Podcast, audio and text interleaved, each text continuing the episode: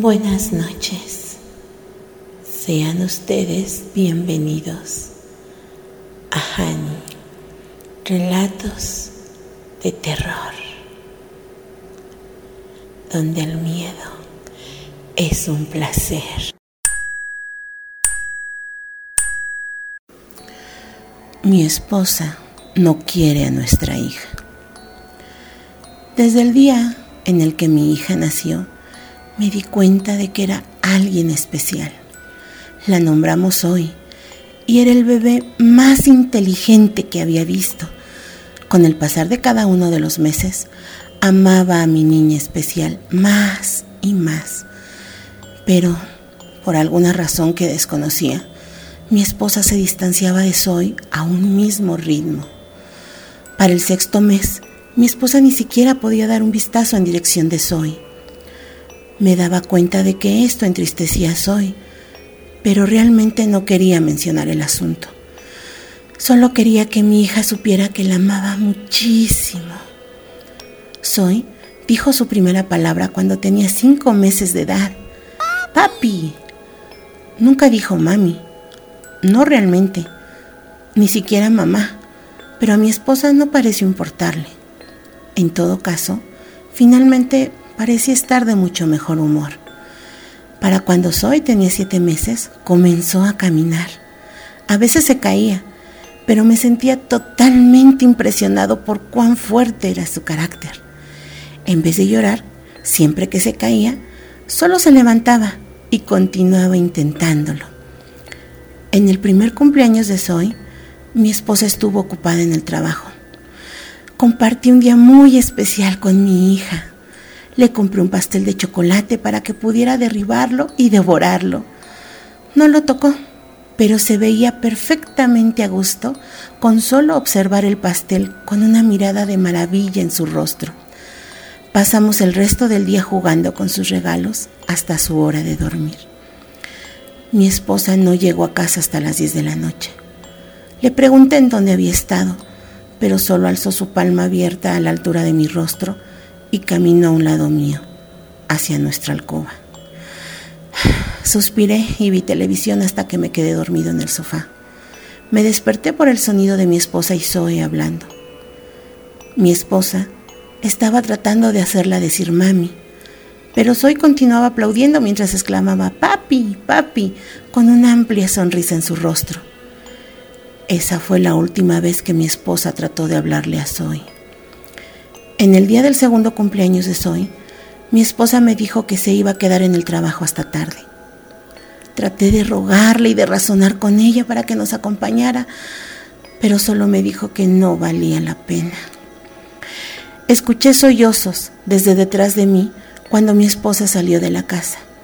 Me di la vuelta para ver a una Zoe agredida por lágrimas, contemplando afuera de la puerta. Me preguntó si mami no la amaba pero solo la abracé y le dije que ambos la amábamos mucho.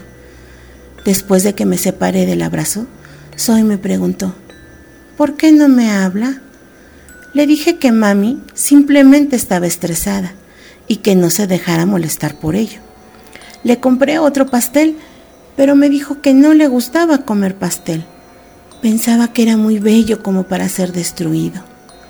Con un gesto de aprobación, Dejé el pastel en la mesa del comedor y saqué tres bolsas decoradas radiantemente de debajo de la mesa. Teníamos la tradición en la que sacaba los regalos para ella y rompí el papel tan cuidadosamente como fuera posible. Le gustaba usar el papel de envoltura a manera de decoraciones pequeñas para su habitación. Los primeros dos regalos eran un juego de listones y un par de libros nuevos. El tercer regalo era una de esas muñecas bebé a la que puedes alimentar y cuidar. Zoe estaba muy emocionada por la muñeca. Jugó con ella en la sala de estar por su propia cuenta hasta que era hora de irse a la cama. Mi esposa llegó a las once de la noche, completamente ebria.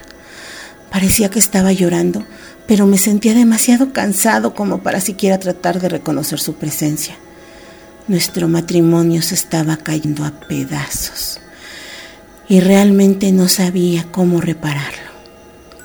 Pensé que ella Solo se iría a nuestra habitación, pero caminó a la mitad de nuestra sala de estar y levantó la nueva muñeca de Zoe. Después de un par de segundos, empezó a abrazar a la muñeca y a mecerla de atrás hacia adelante.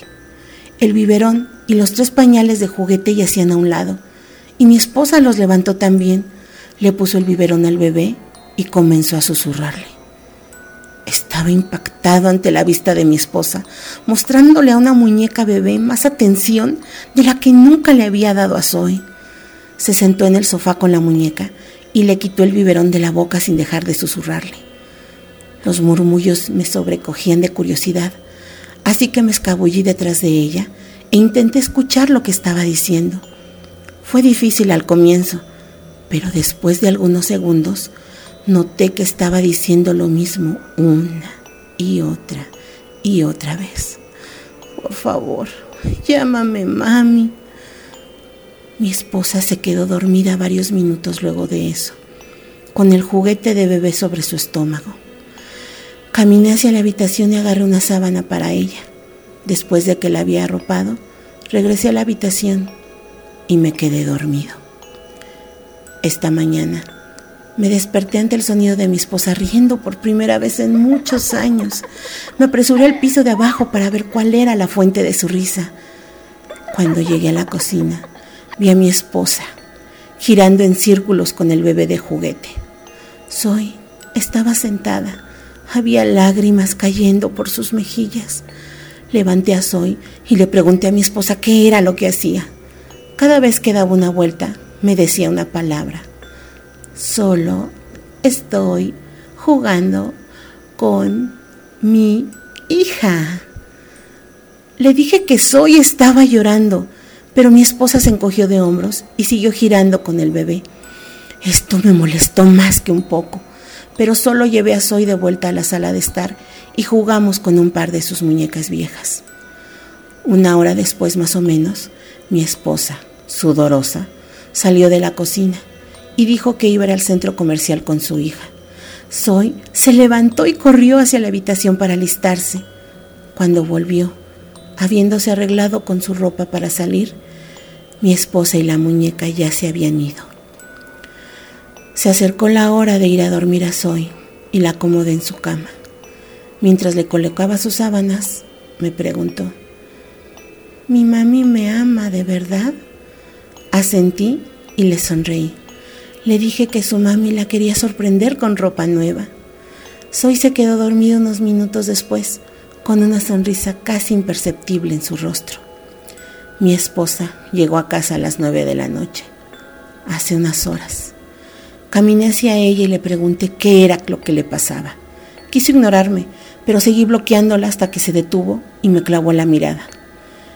Empujó la muñeca contra mi cara y gritó, al menos esto es real. ¿Sabes lo difícil que es pretender contigo? Soy está muerta, ha estado muerta. ¿Cuándo vas a dejar de jugar este juego estúpido?